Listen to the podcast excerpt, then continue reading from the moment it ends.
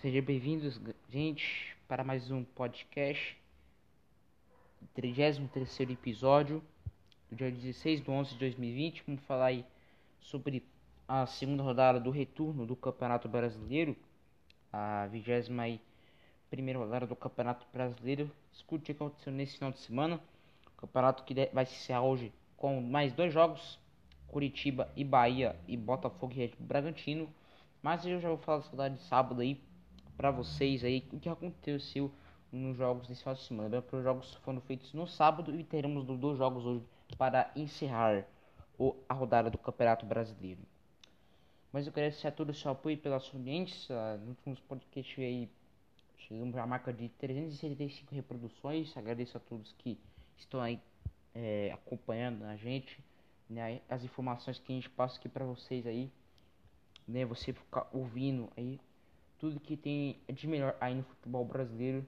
Você pode estar tá acompanhando aí a nossos, nossos podcasts, você, nossos ouvintes se acompanhando para ouvir aí nossos podcasts. Você pode acompanhar todas as plataformas. Se você quiser assistir, também acompanhar pelo Google, ouvir pelo Google, você pesquisa Rafael Vieira Gamer 11, é, Anchor.fm. Vocês vão encontrar nossa página lá para você acompanhar os podcasts, se você comprar pelo Google, também pode acompanhar, tá bom? Então, todas as plataformas de podcast, se quiser, Google Podcast, é, que mais?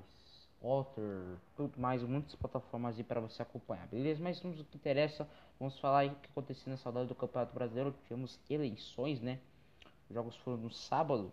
Vou falar sobre o jogo entre Santos e Inter. Santos venceu por 2 a 0 a equipe do Internacional. O Santos fez uma grande partida, o Santos desfocado por conta da, da nova doença do coronavírus.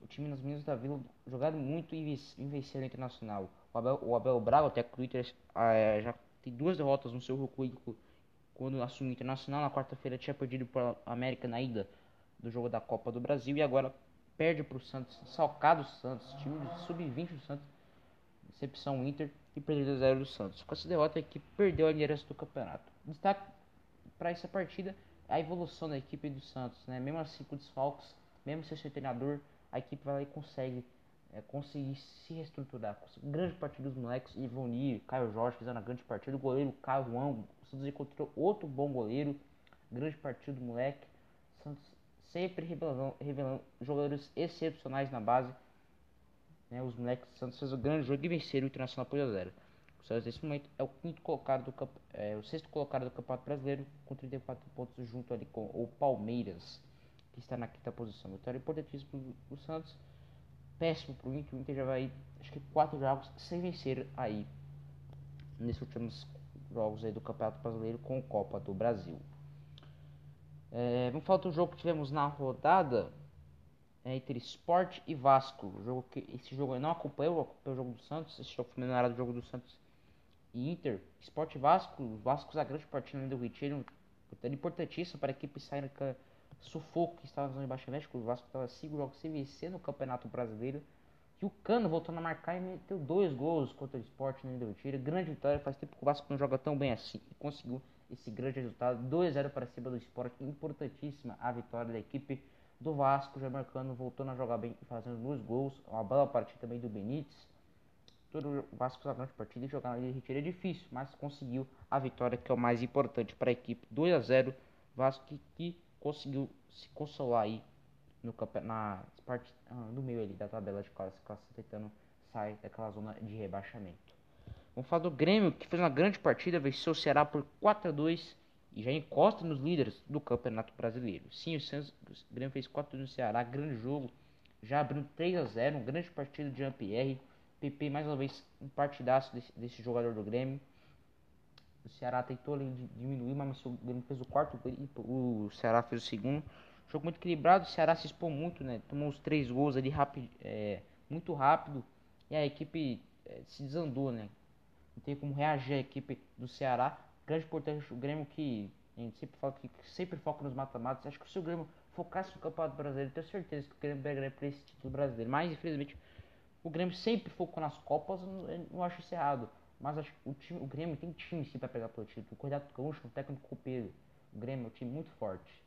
No começo do campeonato, ele estava lá, lá na, brigando para não cair. Agora já tá subindo na, já as posições do campeonato. Temos que tomar cuidado com o Grêmio. O Grêmio veio chegando e com tudo. Lá de cima, como o Palmeiras. O Palmeiras estava ali mal com o Luxemburgo, trocou de treinador e já conseguiu subir também na tabela de classificação. Embalado as duas equipes com seis vitórias seguidas. Mas, falando do Grêmio, vitória importantíssimo no Grêmio, conquistou três pontos. Vamos falar do Corinthians e Atlético Mineiro. O Corinthians perdeu em casa por 2x1 no Atlético Mineiro. O Corinthians abriu o placar com o Matheus da Avó, mas o Atlético virou com gols de Guilherme Arana e Marrone dando vitória para o Vasco. A boa estreia do Eduardo Vargas, o atacante, o atacante chileno do Atlético Mineiro, fazendo uma grande partida. Tem assistência para o atacante Guilherme Arana. O Atlético também reclama de pênalti, um pênalti que aos 5 minutos do primeiro tempo o juiz não deu, o VAR não viu. Um pênalti claríssimo para o Atlético. O Atlético poderia ser prejudicado, mas conseguiu contra todos e contra tudo a virada contra o Corinthians. História importante para o Atlético, que é o novo líder do Campeonato Brasileiro, voltando a ser líder do campeonato com 38 pontos. A equipe vai jogar na quarta-feira, é, pelo um, a rodada, 16 rodada, um jogo a menos. O Atlético tem um jogo a menos, como o Atlético Paranaense também tem. Vai jogar na quarta-feira às 19 horas da noite, lá no Independência, um jogo que pode abrir ainda mais a liderança do campeonato, um jogo importante para o Atlético. Esse jogo jogo a menos do Atlético. Fortaleza e São Paulo, outro grande jogo. Fortaleza e São Paulo que esse ano conta com muitas, muitos jogos bons, principalmente na Copa do Brasil. O São Paulo no primeiro turno fez ter feito 1x0 contra o Fortaleza no Morumbi, com o Daniel Alves. Nesse segundo, na Copa, se enfrentar na Copa do Brasil, o primeiro jogo foi 3x3 e o segundo 2x2, né? Os jogos da Copa muito emocionante, oferecido nos pênaltis com 10x9 do São Paulo. São Paulo sempre fazendo jogos muito bons e ontem não foi, não foi diferente. 3 2 pro São Paulo, mais um jogaço. O jogo teve que ter muito problema de arbitragem, mas eu não vou discutir a arbitragem, né? Você não perde o tempo aqui no nosso podcast aqui.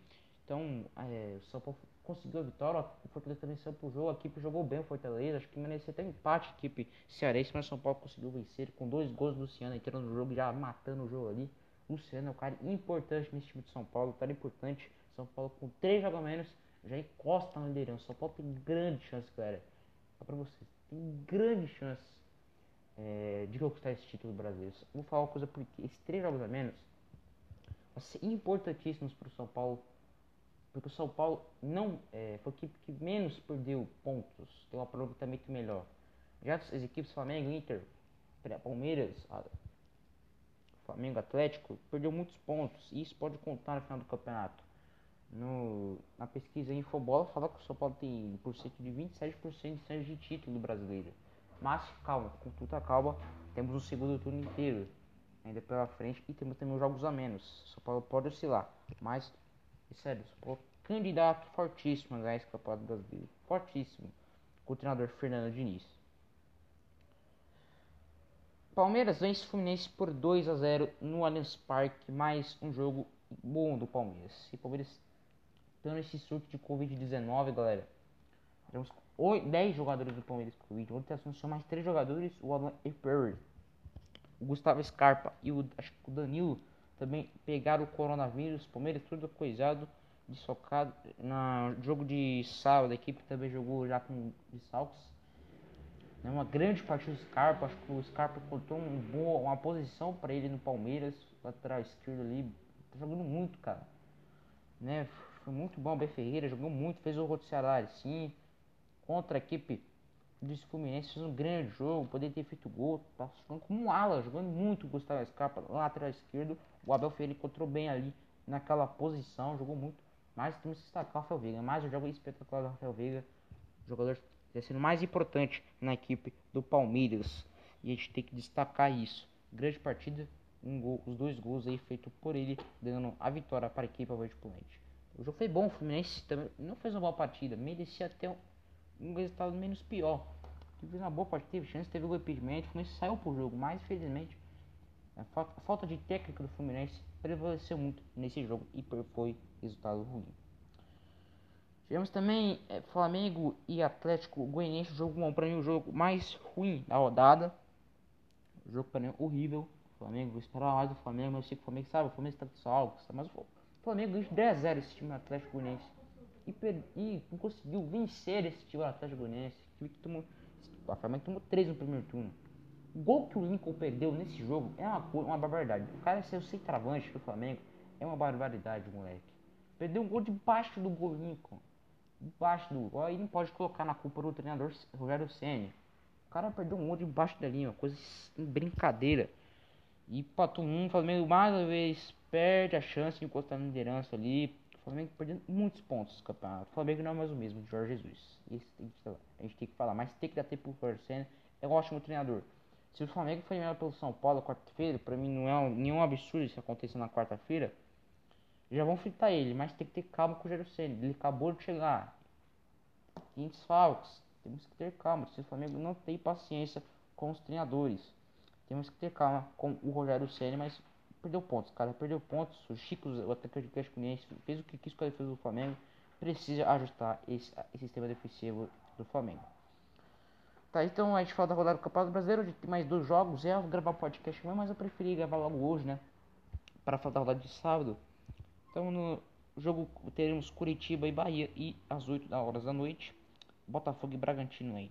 Dois jogos ali de baixo, parte de baixo da tabela de classificação ali, né? Beleza? Então é, eu, vou, devo voltar no podcast na sexta-feira para falar o que aconteceu essa semana.